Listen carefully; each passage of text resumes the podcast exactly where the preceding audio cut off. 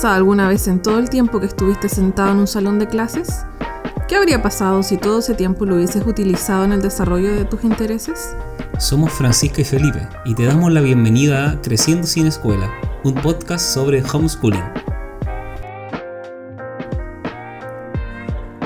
Hola, bienvenidos al quinto episodio de nuestro podcast. Creciendo sin Escuela. Si es la primera vez que nos estás escuchando, te comentamos que somos un matrimonio, el cual eligió hacer homeschool o educación en el hogar con su hijo. Si quieres conocer un poco más sobre nosotros, quiénes somos o nuestras principales motivaciones para estar haciendo esto, te invitamos también a escuchar nuestro primer episodio y a partir del primer capítulo desde ahí en adelante podrás ir conociendo un poco más, mayor antecedentes que te pueden ayudar a ilustrarte mejor sobre lo que es la educación en el hogar y, el homeschooling. Durante este episodio vamos a seguir abordando el tema de los mitos. Si escuchaste el podcast de la semana pasada, recordarás que esa semana solamente nos centramos en hablar del tema de la socialización porque sentimos que era eh, algo que había que tratar particularmente porque era un tema bastante común, es, el mito que más se nos eh, cuestiona siempre. Así que esta semana vamos a seguir hablando de mitos, pero ya en general.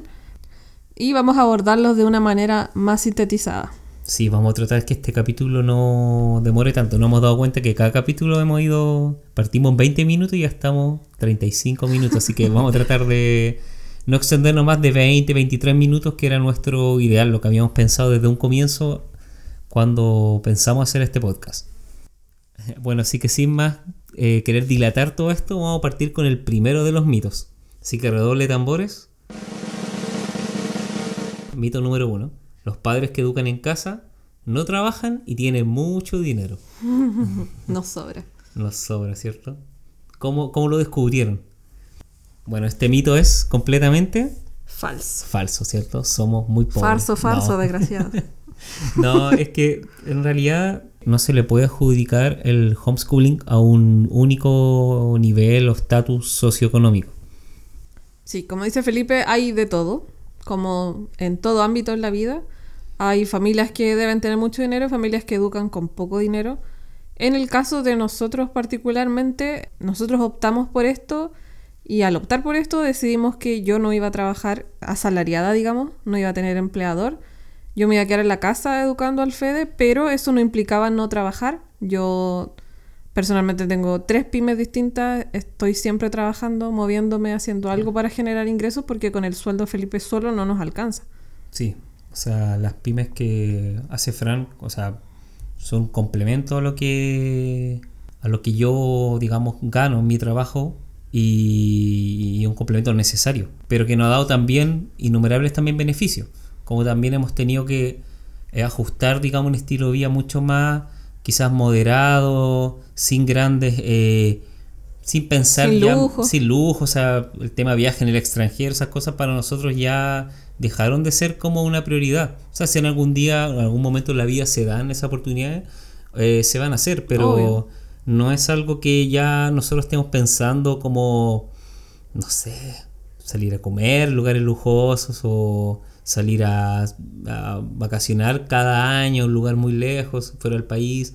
O sea, nosotros elegimos este estilo de vida porque precisamente tenemos más control también sobre muchas decisiones. Si bien renunciamos a un, a un porcentaje de dinero, ganamos también en otras cosas.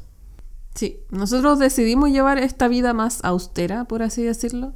No es que, sí, no es que sea precaria, pero gracias a eso podemos manejar nuestros tiempos, yo puedo decidir qué días trabajar, en qué horarios, y de esa manera puedo coordinar mejor las actividades que hago con el FEDE o las salidas que podamos hacer, los talleres a los que los puedo inscribir.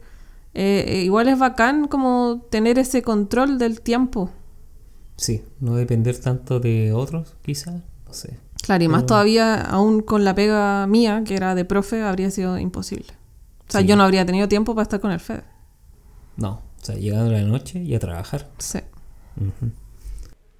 Ya, pasamos ahora al siguiente mito. El número dos sería... Los niños educados en casa no aprenden igual que los que asisten a la escuela. Digamos que sí, obvio. Esa es la idea. Esa es precisamente la idea. Que no aprendan igual a, a cómo aprenden en la escuela. Si no, no estaríamos haciendo todo esto. Obviamente que no aprenden igual que en la escuela y no aprenden lo mismo que en la escuela. Porque la mayoría de las familias que hacemos homeschooling nos basamos en los intereses de los niños y aunque sigan un currículum, igual siempre va a haber un predominio de los intereses de tus hijos al, al estarlos educando. Entonces, obvio que no van a aprender igual que en el colegio. De hecho, ya es otra forma de, de aprender. No están en un grupo con 40 niños más, tienen una educación personalizada. Sí, pues, educación personalizada. A su uno ritmo. uno. Los horarios también son distintos. Bueno, y muchos de estos aspectos igual los comentamos eh, en el episodio anterior. Así que si quieren escucharlo, igual está bastante interesante, que era sobre la socialización. ¿Te parece mencionamos el tercer mito? ¿Sí? Ya. Los niños educados en casa no sabrán enfrentarse al mundo real. Pero es que nadie va a pensar en los niños. ¿Qué ejemplo les estamos dando? Falso. Esto también lo comentamos en el capítulo anterior. Sí. Sí, Así que lo vamos a comentar muy brevemente. cortito. Sí. Eh, la verdad es que lo único que no prepara para la vida real es el colegio, porque como dijimos en el episodio anterior, el único lugar donde existen esas determinadas reglas es en el colegio. En ningún otro lugar hay una campana para salir de recreo, en ningún otro lugar hay que pedir permiso para ir al baño, en ningún otro lugar estás con las personas de, mis- de la misma edad ni de la misma condición socioeconómica. Sí, pero el mundo real no, no funciona así, en realidad. O sea, no.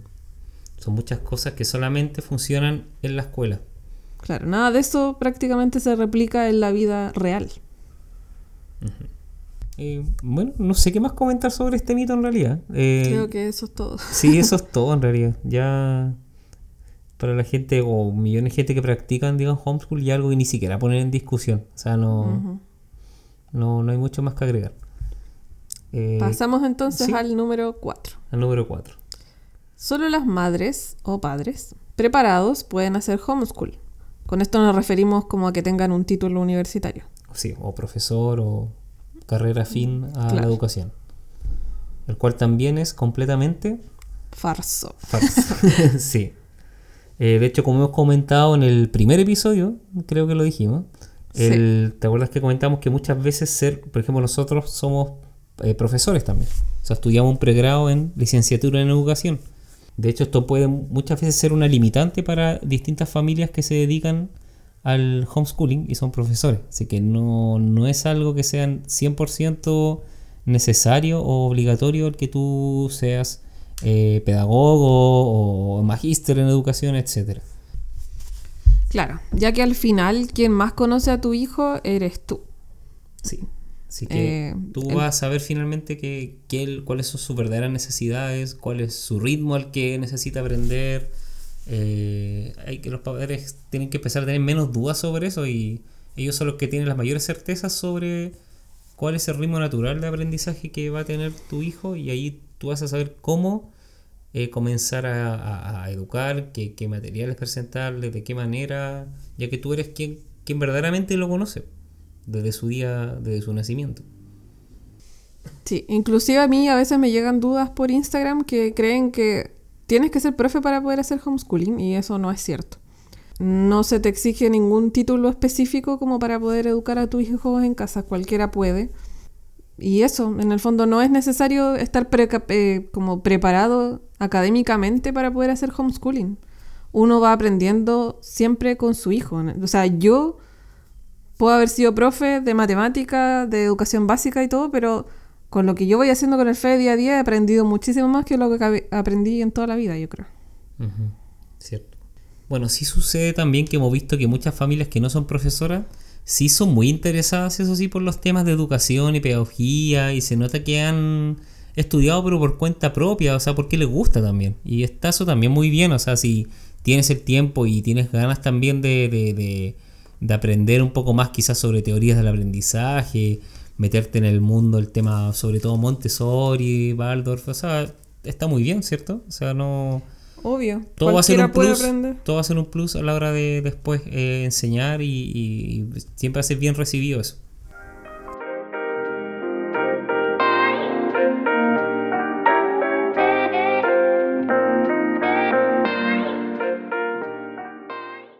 ¿Qué hace un perro en la playa? un perro caliente. ¿Qué le dijo un Tayendín a otro Tayendín? ¿Qué le dijo? Oye, mi cuerpo me pide salsa.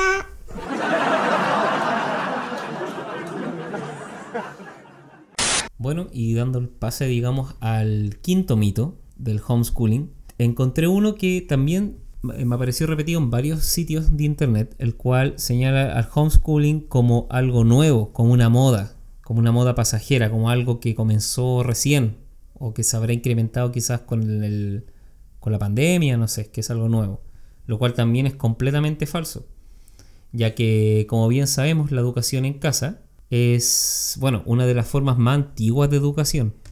Y digamos la efectividad de esta ha sido aprobada durante siglos, o sea, toda la vida, todo lo normal ha sido siempre que los padres eh, sean quienes educan a sus hijos. Lo que es realmente nuevo en esta configuración, en esta sociedad, es la escuela. Ya que, tal como la conocemos, no tiene más de tres siglos. La escuela tal como la conocemos eh, nace en el siglo XVIII, durante la Revolución Industrial para mm, evitar que los hijos de distintos tipos de trabajadores quedaran en el abandono durante horas, durante todas estas horas de trabajo y cayeran en el trabajo infantil. Así es, así que en conclusión el colegio se creó como guardería y sigue siendo una guardería. Tenía ganas de decirlo. Obvio. Y por otro lado, eh, el tema este de que es como una moda, claro, se puso como de moda eh, cuando empezó la pandemia, pero fue una farsa, una falsa, no sé, farsa o falsa. Eh, como una falsa moda, o sea, en el fondo no, no, tenía nada que ver con lo que realmente es el homeschooling. Se puso moda porque habían clases online y eso, y porque muchos se pusieron a lucrar vendiendo como programas de homeschooling o cosas así siendo que no reflejan el real sentido de lo que es educar en casa, que mm. tiene que ver con educar sin escuela, no escolarizar. No es solamente hacer un par de actividades con tu hijo en, el, en la casa. O sea, hacer actividades con tu hijo en la casa y apoyarlo después del colegio está excelente, o sea, debería ser así siempre. Sí. Pero no lo llamen homeschooling porque eso no es homeschooling. ¿Ya les quedó claro? Ah. ya, entonces yo creo que no. como ¿Mm? dice el Fede, espadazo. Espadazo, como dice mi hijo. Eh, bueno, sí, que está eh, muy entusiasmado con la dame, no, con los castillos, ¿cierto? Sí. así que ahora dice que espadazo nomás. Bueno, el mito número 6. Eh, este también lo encontré interesante. Que dice que un niño o joven homeschooler nunca podrá entrar a la universidad o educación superior que desea por no haber estado en la escuela el cual también es completamente falso. Obvio, obvio. Ya que por lo menos en Chile y en muchos países de Latinoamérica que hemos mencionado en los anteriores episodios, como México, Colombia, eh, los jóvenes, digamos, cuando ya se acercan a esta edad ya de 18 años, dan este examen. Claro, acá en Chile es la PTU. Claro, PSU, no, ahora PTU. Ahora es PTU. Ya, la PTU y con eso ya quedan habilitados para poder estudiar una carrera universitaria o otra de su elección. Sí, o sea, en términos eh, académicos se puede validar año a año con los exámenes libres, que eso te da como una nota más el tema de la PTU. Y si hablamos de capacidades, yo creo que está claro que las capacidades siempre están y a veces mucho más que las que tienen los niños escolarizados.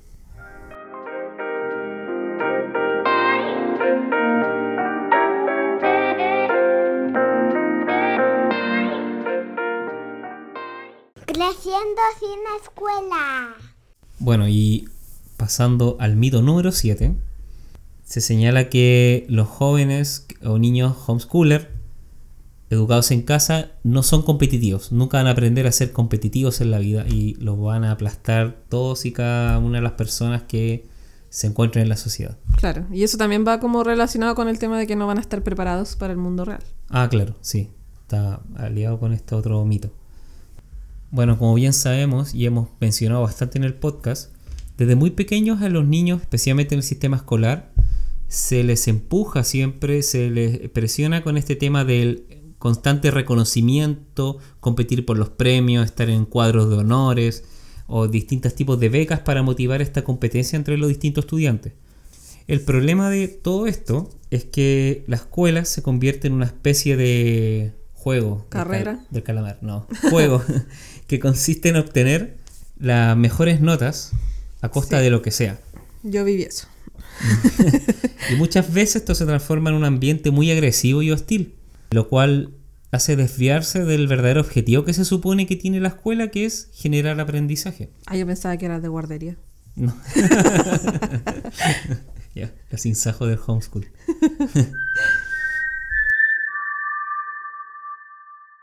Entonces, llegado a este punto, nos preguntamos si de verdad tú, si eres padre o madre, eh, realmente quieres que formar personas o que tus niños eh, sean, que siempre estén en constante búsqueda de esta competencia, aunque tengan que desbancar o rebasar a, a demás niños, ¿cierto? A costa de lo que sea.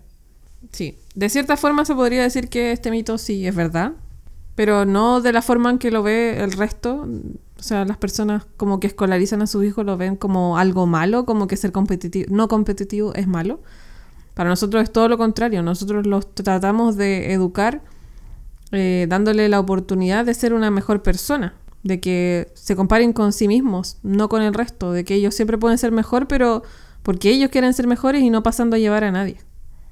Además, qué gracia tiene seguir viviendo en el mismo mundo en el que vivimos hoy día, que es súper competitivo, que siempre están tratando de opacar al resto, de, no sé, de hacer ahí por al- algún chanchullo como para joderse al de al lado. Eh, yo creo que lo mejor es tratar de que las siguientes generaciones sean distintas.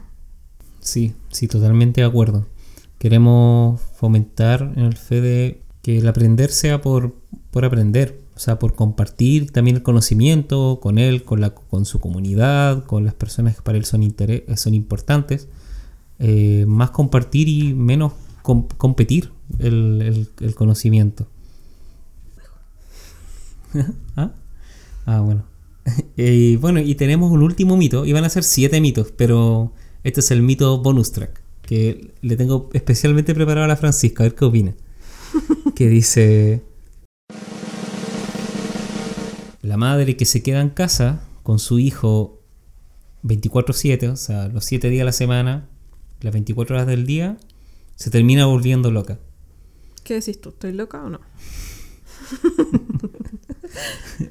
La verdad es que Seis hojas y media después. Ya, aquí yo creo que todas colapsamos en algún momento, pero no por hacer homeschooling. Es por un tema de que la crianza es agotadora. O sea, yo creo que quien no haya colapsado está mintiendo.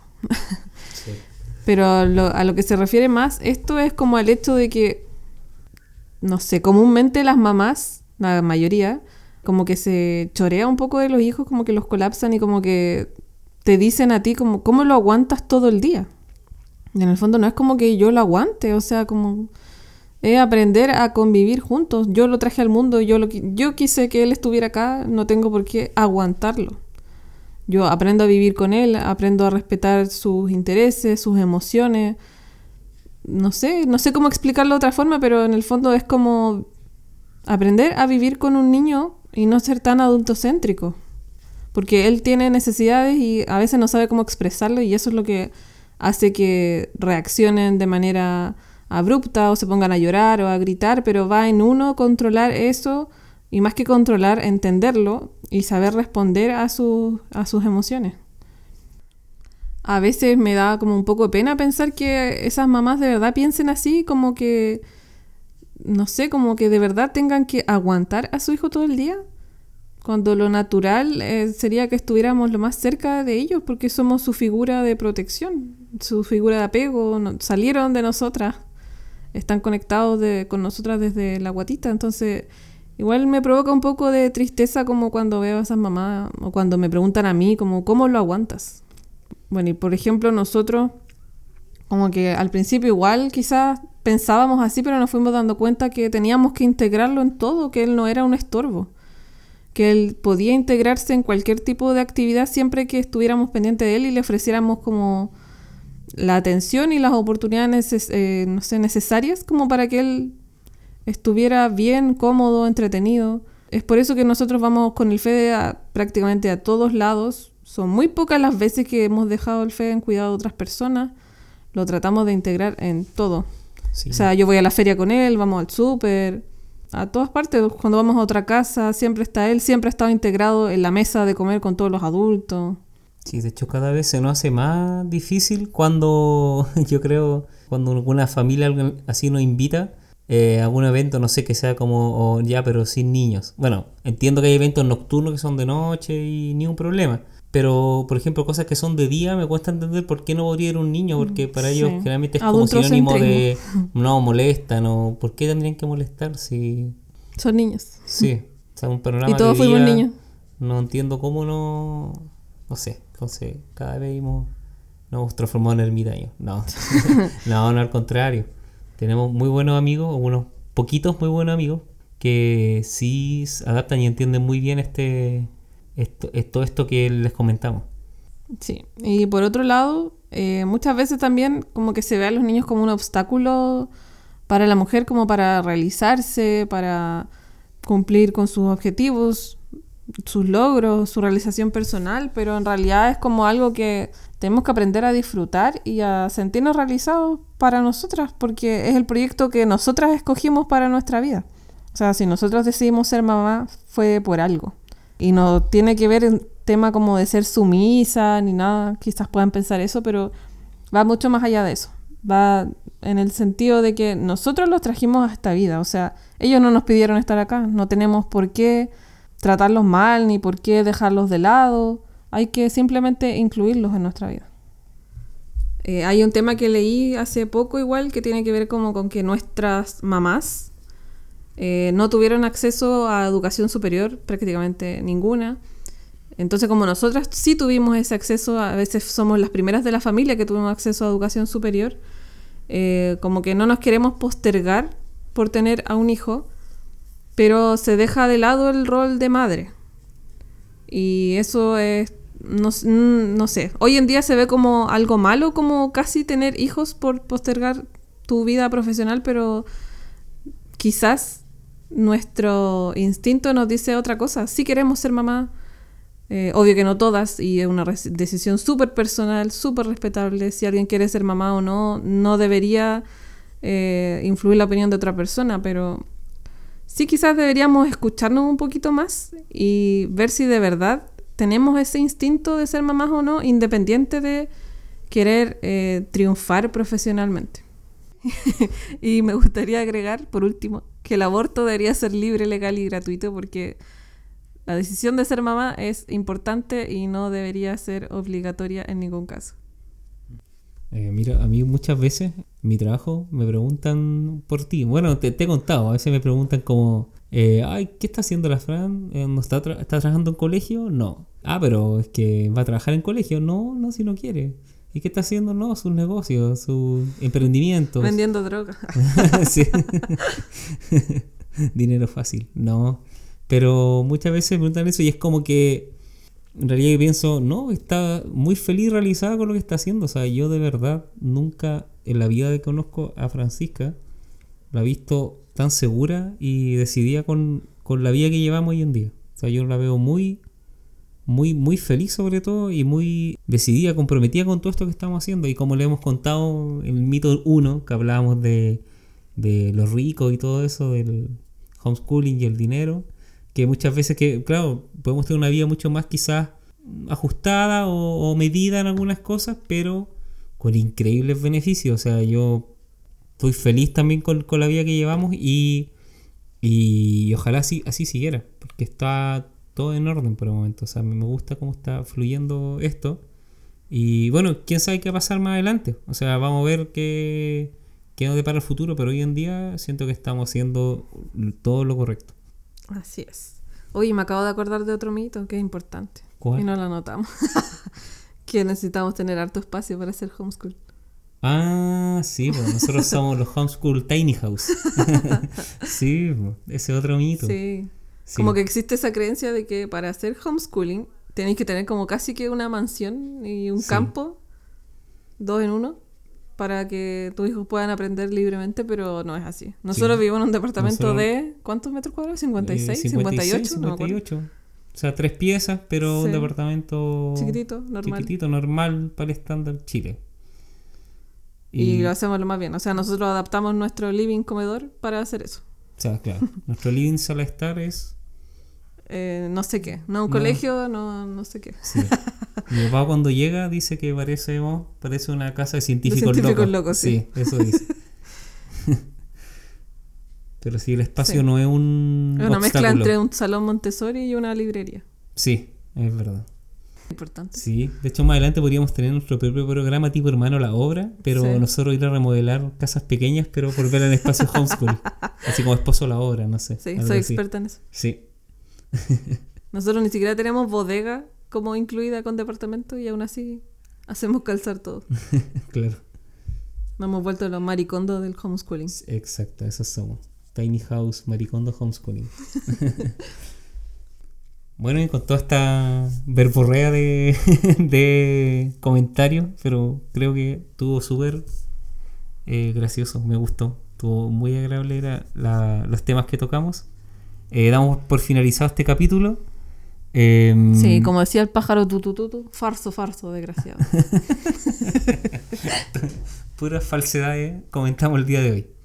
Eh, lo invitamos a suscribirse a nuestro Instagram, que es Creciendo Sin Escuela, apretar el botoncito eh, seguir, creo que se llama, en Spotify. Ahí nos estarán ayudando mucho a darle mayor visibilidad al podcast y que Spotify lo promocione mejor y que llegue a más personas. y nos paguen. No, mentira. Sí. Nunca nos van a pagar. No, nunca vamos a ganar nada con esto. Espero que después de este capítulo no salgamos funados. Sí. Dije muchas cosas que me arrepiento. No, Nah. no, mentira.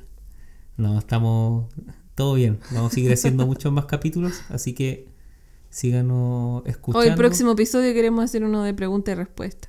Ah, sí, Así tenemos unas déjennos en. Instagram. No, nos fue muy bien con la primera consulta, no nos preguntaron mucho, así que la vamos, vamos El a tío Instagram otra- ese día justo nos dio pocas visualizaciones. Sí, vamos a habilitar otro chat en Creciendo Sin Escuela y en nuestros Instagram para que nos hagan más preguntas. Por favor. Sí, para hacer un capítulo entretenido. Eso sería todo por hoy. Nos escuchamos en un próximo episodio. Adiós. Adiós. Adiós, adiós. Adiós, adiós.